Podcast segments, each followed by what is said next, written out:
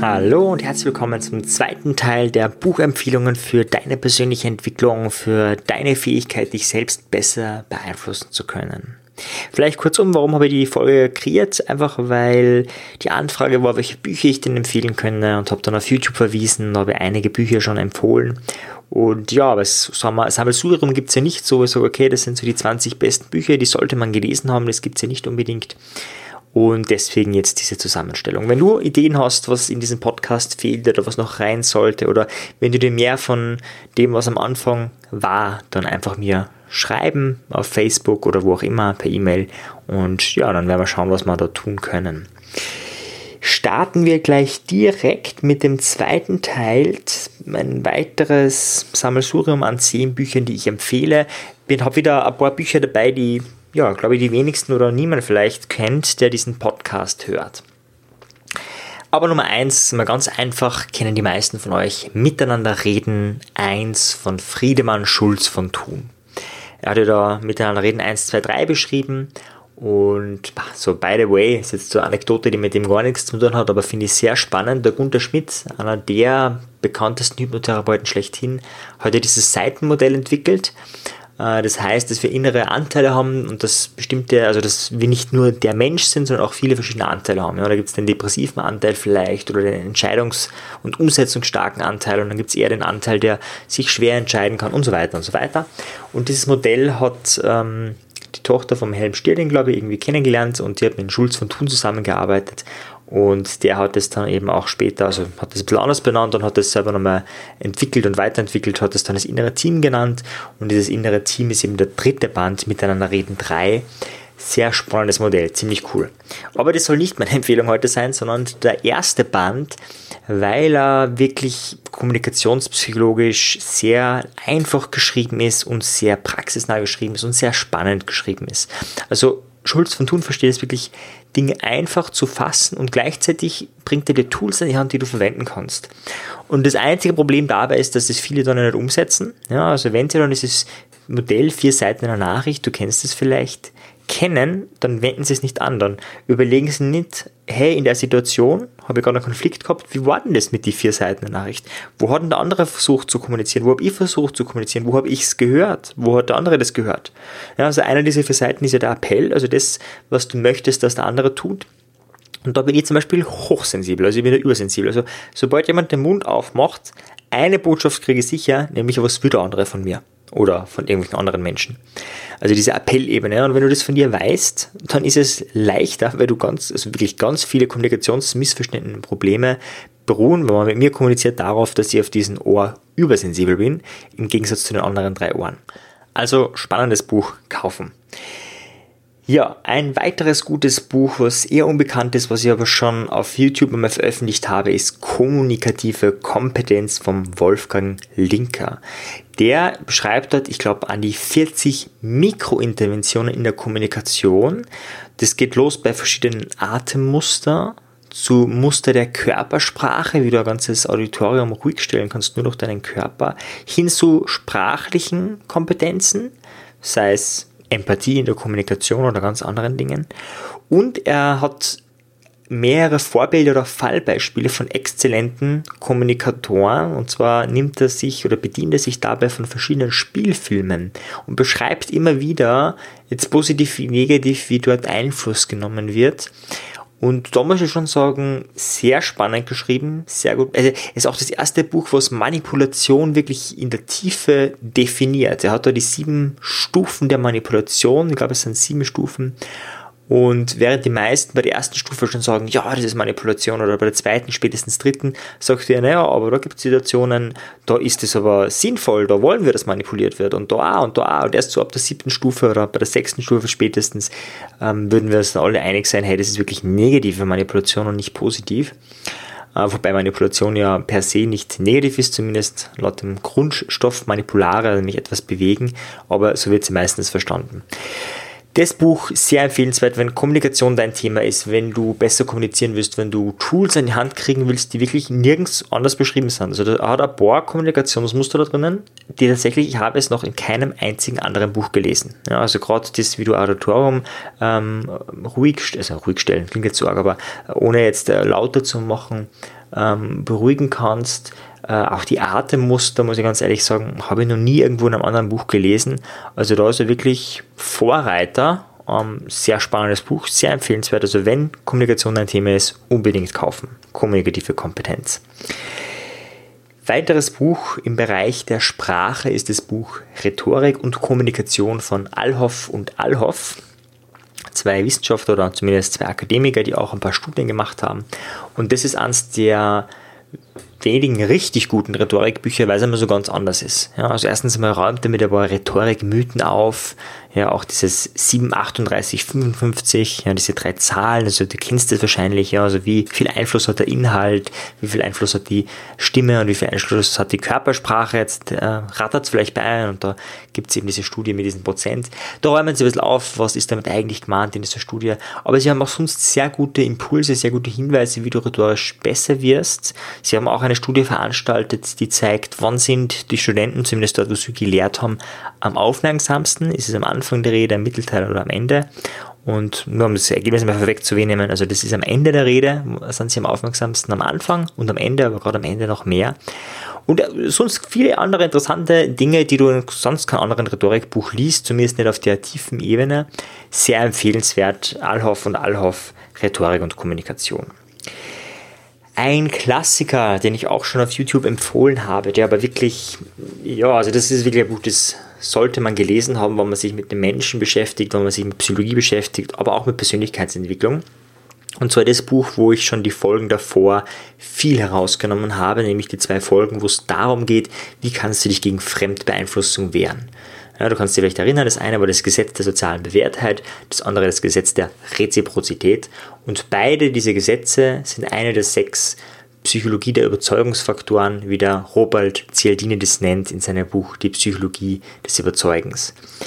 Sehr gut geschrieben, viele, viele Studienergebnisse, auch mit den Quellenangaben dazu leicht geschrieben, einfach geschrieben, praxisnah geschrieben. Also wirklich auch, hey, wie kann man das jetzt positiv verwenden, wie kann man sich dagegen wehren, äh, was ist sonst nur wichtig und so weiter und so weiter. Ganz viele spannende Nebenergebnisse, zum Beispiel das Gesetz der Reziprozität. Wenn du dich erinnerst, zwei Folgen davor, das ist ja darum gegangen, wenn du das herschenkst, fühlt die Person sich geneigt dazu, dir auch etwas zu schenken, etwas zurückzugeben. Oder umgekehrt, wenn du irgendwie ein Geschenk bekommst, ist es vice versa dasselbe.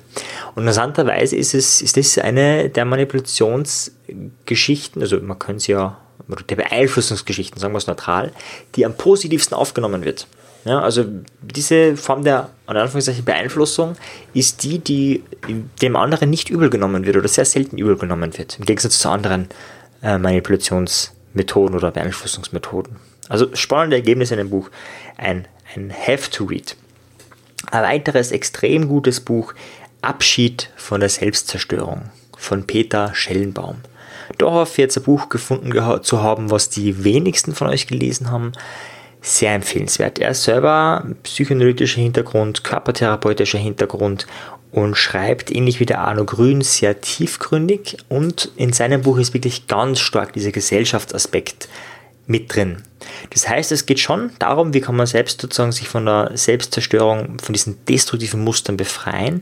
Aber er bringt ganz, ganz, ganz viele Beispiele aus der Gesellschaft, auch warum wir so geworden sind, wie wir geworden sind durch diese ganzen gesellschaftlichen durch diese gesellschaftliche Umwelt.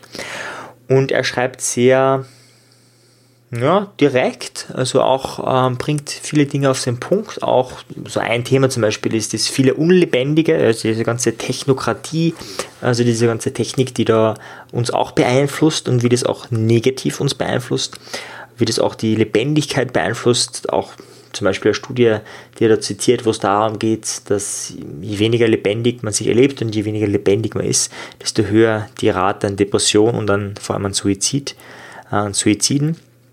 Also sehr, sehr spannend und ja, einfach sehr tiefgründig zu lesen. Also wenn, wenn tiefgründige Literatur eher deins ist, dann würde ich da Peter Schellenbaum empfehlen. Es ist auch wirklich eine Schritt-für-Schritt-Anleitung drinnen. Es gibt ein eigenes Kapitel, das heißt dann wirklich Abschied von der Selbstzerstörung.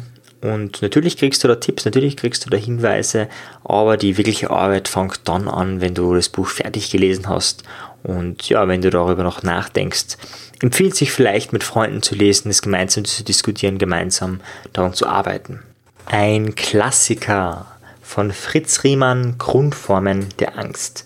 Fritz Riemann hat von 1902 bis 1979 gelebt, das ist auch schon länger her, hat Psychologie studiert, hat sich viel mit Astrologie beschäftigt, mit Psychoanalyse und vielen, vielen, vielen mehr und hat ja da so ein mehrere Theorien zusammengeworfen und schreibt in Grundformen der Angst so die vier Grundformen der Angst, die verschiedene Menschen haben. Er geht davon aus, oder man kann das so ähm, herausnehmen aus der Theorie, dass jeder sozusagen auf einer Angst festsitzt. Was sind diese vier Ängste? Das eine ist die Angst vor der Hingabe, die Angst vor der Selbstwerdung, die Angst vor der Veränderung und die Angst vor der Notwendigkeit. Und jeden vier Ängsten, wenn man die stark ausgeprägt hat, setzt er eine Persönlichkeit oder auch eine ja, Persönlichkeitsstörung wäre schon das übertriebene Ausmaß, eine Persönlichkeit dahinter. Also die schizoide, die depressive, die zwanghafte und die hysterische Persönlichkeit. Und die koppeln dann miteinander. Sehr spannend zu lesen, also weil jedes wird sich irgendwo in einer der vier Kategorien, wenn nicht sogar in allen vier Kategorien wiederfinden. Und er beschreibt es sehr schön, er beschreibt es sehr anschaulich. Ähm, er hat auch viele Querverweise, auch viele psychologische Theorien als Hintergrundbasis, um sich besser zu verstehen. Er bringt Beispiele, ganz viele ja, lebensnahe und praktische Beispiele. Auch wie diese Menschen in der Liebe agieren, in der Aggression agieren. Also super Buch, um sich selbst besser zu verstehen, aber auch um den Partner vielleicht besser zu verstehen und dadurch dann besser und empathischer kommunizieren zu können. Grundformen der Angst, sehr, sehr empfehlenswertes Buch. Ja, auch schon auf YouTube empfohlen, die Macht der Disziplin sehr, sehr empfehlenswert. In dem Buch geht es genau um das Thema, wie können wir selbstdisziplinierter werden. Ganz viele Studienergebnisse sind drinnen. Es ist sehr anschaulich beschrieben, wie kannst du wirklich an deiner Selbstdisziplin arbeiten, wie kannst du dich weiterentwickeln, wie kannst du ja, oder was hindert dich auch, selbstdiszipliniert zu werden? Was sind so hm, kontraproduktive Faktoren? Ja, da geht es um Kleinigkeiten wie, wenn du irgendwie ähm, einen Snack in deiner Nähe hast und dich ständig darauf konzentrieren musst, äh, dass du den Snack nicht isst, dann schwächt es deine Disziplin. Natürlich der Klassiker, das Marshmallow-Experiment, wenn du es noch nicht kennst, wird dort genauestens beschrieben und viele, viele andere Sachen. Also ich habe es wirklich sehr, sehr ähm, praxisnahes, praktisches Buch empfunden. Es gibt keine Schritt-für-Schritt-Anleitung, hey, so veränderst du dich jetzt, oder, oder, oder kaum zumindest, aber es ist trotzdem, also wenn du es gelesen hast, wird sich bereits einiges in deinem Leben verändern, meines Erachtens. Ja, fast selber Titel, aber von Charles Dunning, wenn ich ihn richtig ausspreche, wahrscheinlich nicht. Die Macht der Gewohnheit. In die Macht der Gewohnheit geht es um die Gewohnheiten, wie entstehen sie, wie kann man sie auch verändern und am Schluss gibt es auch eine kleine Schritt-für-Schritt-Anleitung. Wie kannst du Gewohnheiten aufbauen, wie kannst du Gewohnheiten beibehalten, wie kannst du Gewohnheiten verändern. Sehr spannend geschrieben. Also jeder, der irgendwie nur Psychologie interessiert ist, sollte dieses Buch gelesen haben, weil es Gewohnheiten eines der wichtigsten Dinge sind. Also ohne Gewohnheiten könnten wir nicht leben und auch nicht überleben. Und Gewohnheiten prägen uns in hohem Maße. Deswegen wirklich sehr, sehr empfehlenswert ein Klassiker, zumindest für alle Coaches, Therapeuten und ja, auch Sozialarbeitern, also alle, die mit Menschen arbeiten und effektive Menschen arbeiten wollen. Provokative Therapie vom Frank. Frank hat ursprünglich angefangen mit Gesprächspsychotherapie, also da geht es ganz viel darum, den anderen seinen Raum zu geben, Empathie zu geben, für den anderen da sein, ihn zu hören, ihn zu spiegeln und es war wenig erfolgreich. Zumindest für ihn. Ja, also Carl Rogers hat sicher äh, viele Erfolge oder generell man mit Gesprächspsychotherapie natürlich Erfolg haben. Aber der Frank irgendwie, also er, hat's, er, er war nicht besonders gut darin, er ist eigentlich daran verzweifelt.